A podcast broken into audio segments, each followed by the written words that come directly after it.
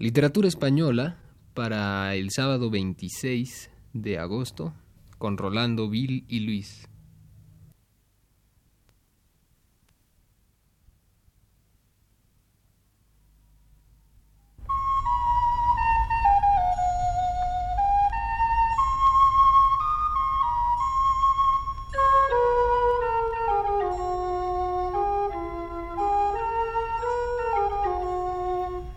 Este es el programa Literatura Española, a cargo del profesor Luis Ríos.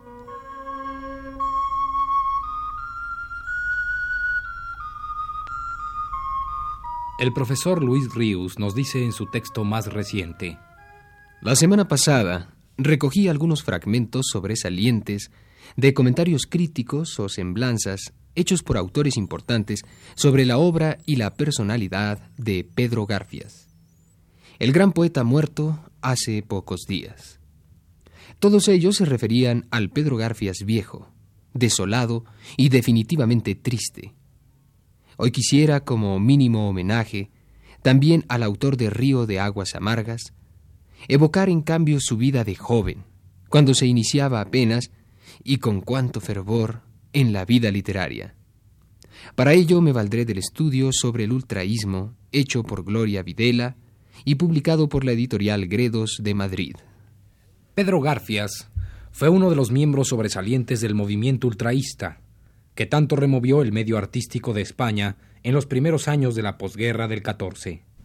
El aparato exterior, los manifiestos más o menos ruidosos, las tumultuosas veladas, los desplantes revolucionarios e iconoclastas de sus integrantes, animaron o indignaron, según el gusto, a los intelectuales españoles que se encontraban ante un grupo de jóvenes insólitos en España. En el café colonial solían celebrar estos jóvenes ultraístas sus ruidosas tertulias habituales, pero además organizaban en otros locales actos públicos de mayor envergadura. El primero de estos actos, en que decidieron enfrentarse al público con toda audacia, lo hicieron en el Ateneo Sevillano. Fue una velada organizada por el grupo de colaboradores de la revista Grecia. En una de las crónicas de dicho acto, hecha por uno de los organizadores, se hace un resumen del programa y en una parte dice, El joven y admirable poeta Pedro Garfias, uno de los más fervorosos discípulos de Rafael Cancinos Asens, recitó magistralmente un bello poema del precursor del ultra, Guillermo Apoliner. Otro, no menos bello, de Cancinos Asens, el admirable alfarero de juventudes, unas poesías de Adriano del Valle y finalmente unos poemas del propio Garfias, enormemente líricos y emotivos, que fueron calurosamente elogiados. Un fragmento de uno de estos poemas de Garfias, intitulado muy juvenilmente Alocución a los hermanos del Ultra. Es un buen testimonio del fervor jovial, optimista, que animaba a don Pedro en aquellos primeros tiempos de su fe en la poesía y de su fe en la vida. Así les decía a sus compañeros. Alcemos nuestra frente a las estrellas, abramos nuestros ojos a la vida, que ha de darnos la imagen nueva. Tendámoslos al ultra de las colinas frescas, al más allá sin horizontes ni fronteras. Pedro Garfias mismo comentó aquella primera fiesta de los ultraístas en la revista Cervantes, y lo interesante al leer ahora parcialmente ese comentario es otra vez notar aquella ingenua y apasionada confianza de un joven escritor que al correr del tiempo se convertiría en un hombre tan abandonado y tan sombrío.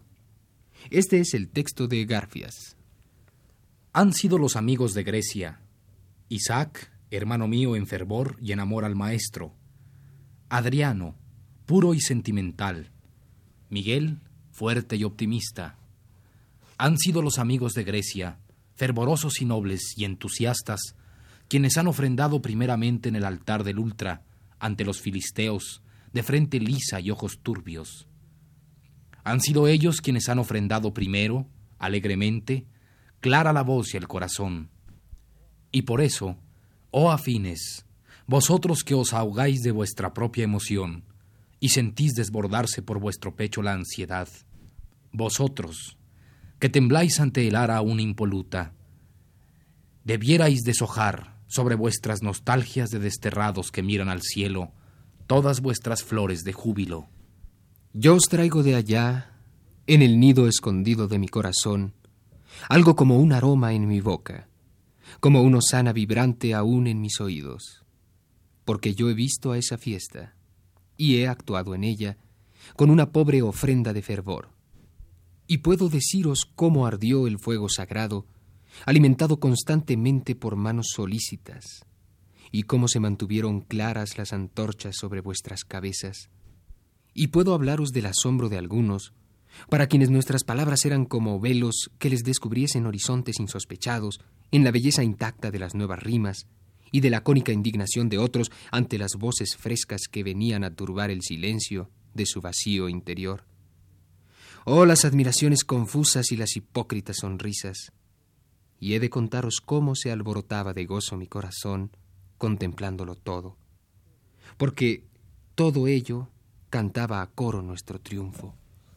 Porque esta fiesta del Ultra, en el Ateneo sevillano, ante la admiración de los sorprendidos y el asombro de los filisteos, tiene toda la solemnidad de una primera fe de vida, de un primer acto de presencia, impetuoso y entusiasta, que ha de alentarnos a nuestros combates.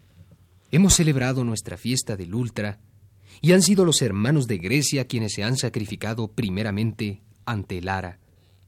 Hemos celebrado nuestra primera fiesta del Ultra, unidos todos en una misma unción fervorosa y un entusiasmo gemelo. Y nuestros encendidos hosanas, lanzados a los coros de los filisteos en una exaltación de júbilo, volaron hacia nosotros, oh afines, como palomas anunciadoras de albas, y hacia la sombra amada del Maestro, que presidía la fiesta con un rayo de sol en los ojos. Pocos meses después, según refiere Gloria Videla, el 2 de marzo de 1920, Pedro Garfias decidió ir, esta vez solo, al sacrificio y leyó sus poesías en el Ateneo Sevillano. Fue presentado por Adriano del Valle. Terminado este acto fueron los ultraístas, textualmente, a festejar el nuevo éxito de incomprensión que obtuvo Garfias.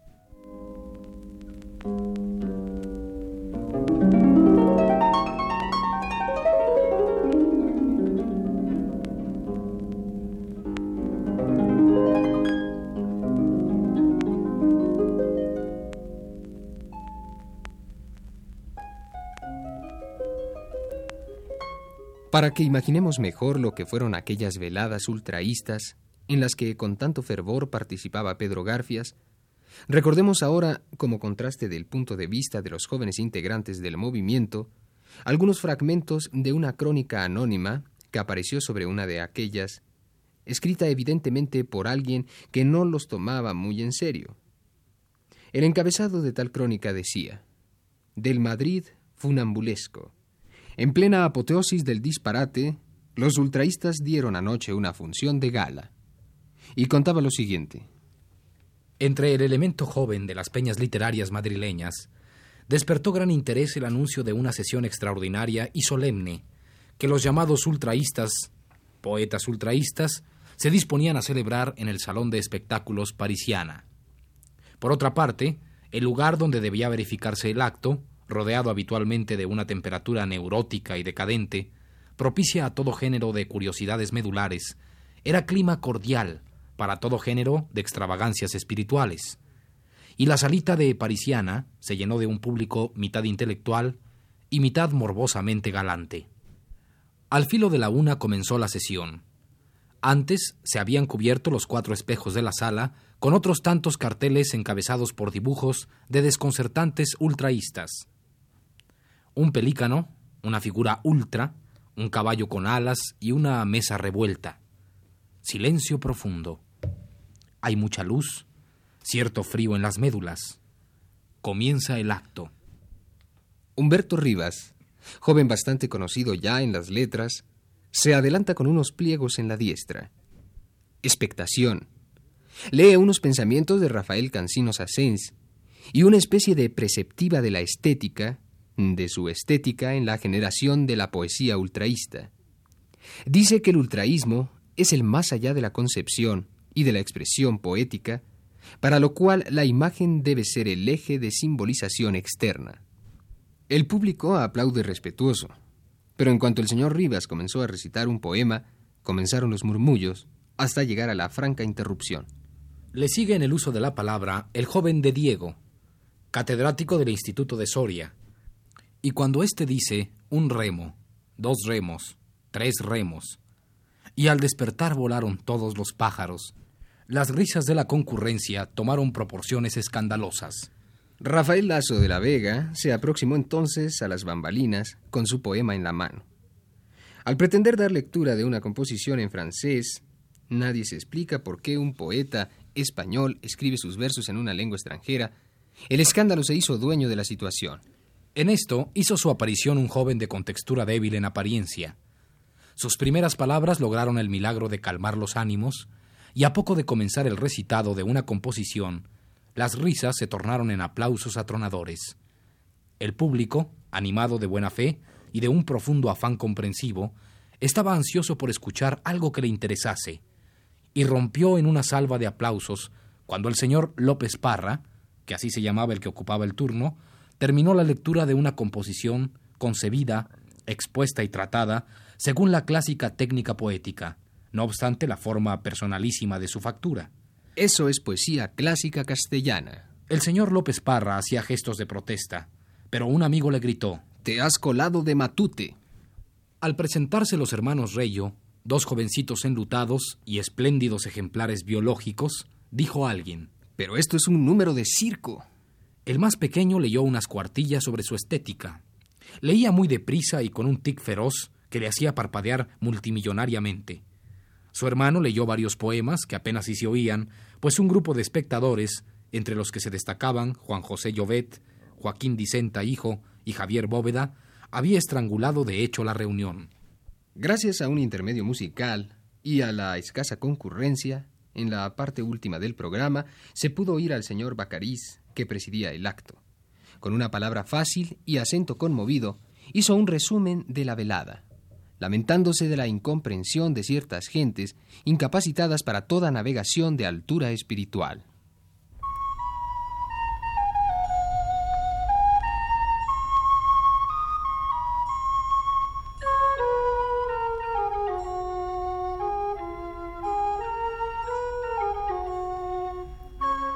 Este fue el programa Literatura Española, a cargo del profesor Luis Ríos.